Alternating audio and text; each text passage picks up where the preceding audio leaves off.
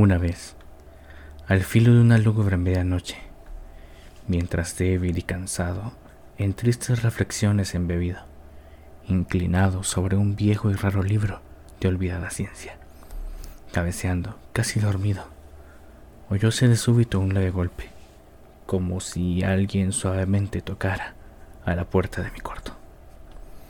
Es, me dije musitando, un visitante, tocando quedo a la puerta de mi cuarto.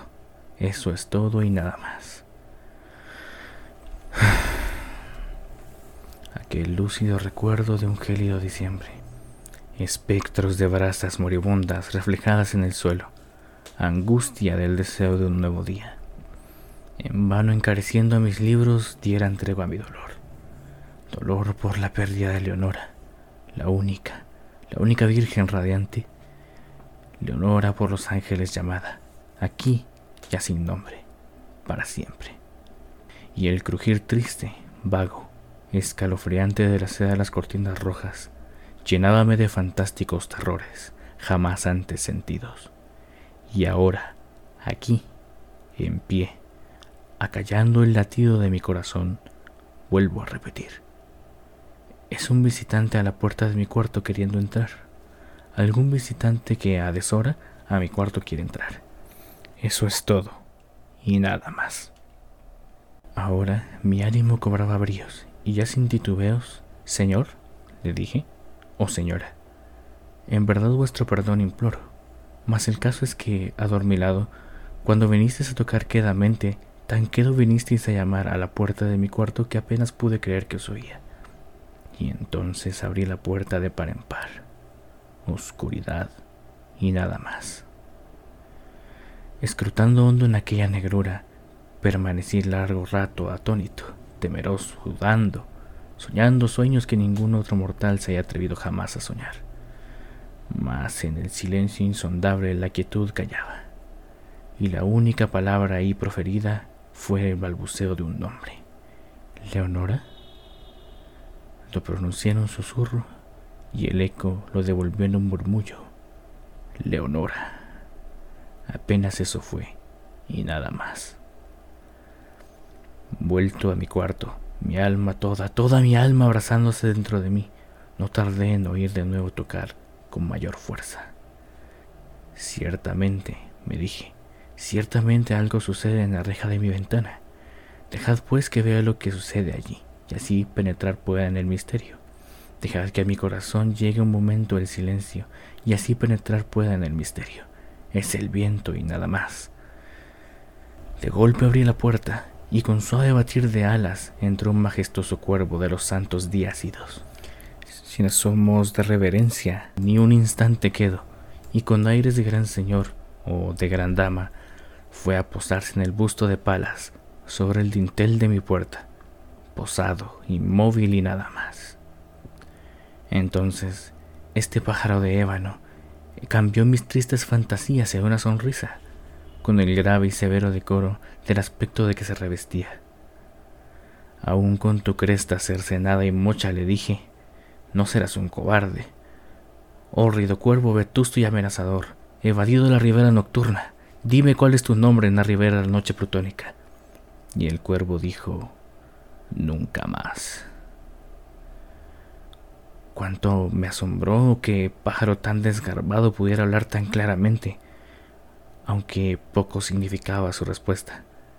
Poco pertinente era, pues, no podemos sino concordar en que ningún ser humano ha sido antes bendecido con la visión de un pájaro posado sobre el dintel de su puerta.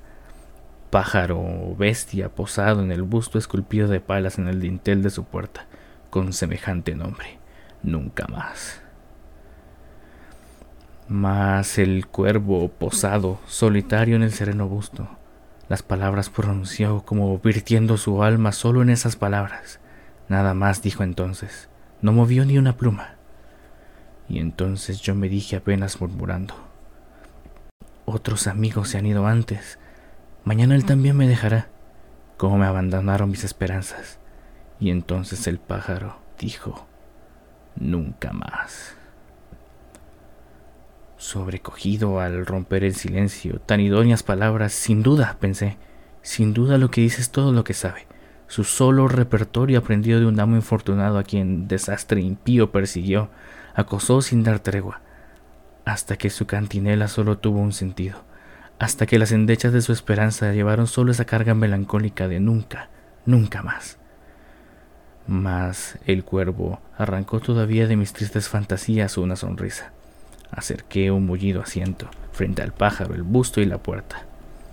Y entonces, hundiéndome en el terciopelo, empecé a enlazar una fantasía con otra, pensando en lo que este ominoso pájaro de antaño, lo que este torvo, desgarbado, hórrido, flaco y ominoso pájaro de antaño quería decir graznando nunca más. En esto cavilaba sentado sin pronunciar palabra frente al ave cuyos ojos como tizones encendidos quemaban hasta el fondo de mi pecho. Estoy más sentado adivinaba con la cabeza reclinada en el aterciopelado forro del cojín, acariciado por la luz de la lámpara. En el forro de terciopelo violeta acariciado por la luz de la lámpara, que ella no oprimiría, ay, nunca más. Entonces pareció que el aire se tornaba más denso, perfumado por invisible incensario, mecido por serafines cuyas pisadas tintineaban en el piso alfombrado. Miserable, dije, tu Dios te ha concedido, por estos ángeles te ha otorgado una tregua, tregua de nepente de tus recuerdos del Leonora. Apura, oh, apura este dulce nepente y olvida tu ausente Leonora. Y el cuervo dijo, nunca más.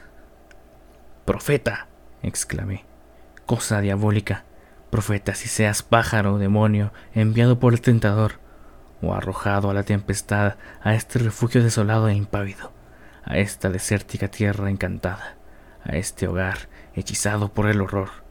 Profeta, dime, en verdad te lo imploro. Ay, dime, hay bálsamo en Galad, dime, dime te imploro. Y el cuervo dijo, nunca más. Profeta, exclamé, cosa diabólica, profeta, si seas pájaro o demonio, por este cielo que se curva sobre nuestras cabezas, ese Dios que adoramos tú y yo, dile a este alma abrumada en penas, si en el remoto Edén tendrá en sus brazos a una santa doncella, llamada por los ángeles Leonora. Tendrá en sus brazos a una rara, radiante virgen llamada por los ángeles Leonora.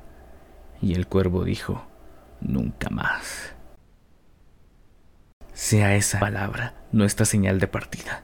Pájaro o espíritu maligno, le grité presuntuoso. Mueva la tempestad a la ribera de la noche plutónica. No dejes pluma negra alguna prenda de la mentira que profirió tu espíritu. Deja mi soledad intacta. Abandona el busto del dintel de mi puerta.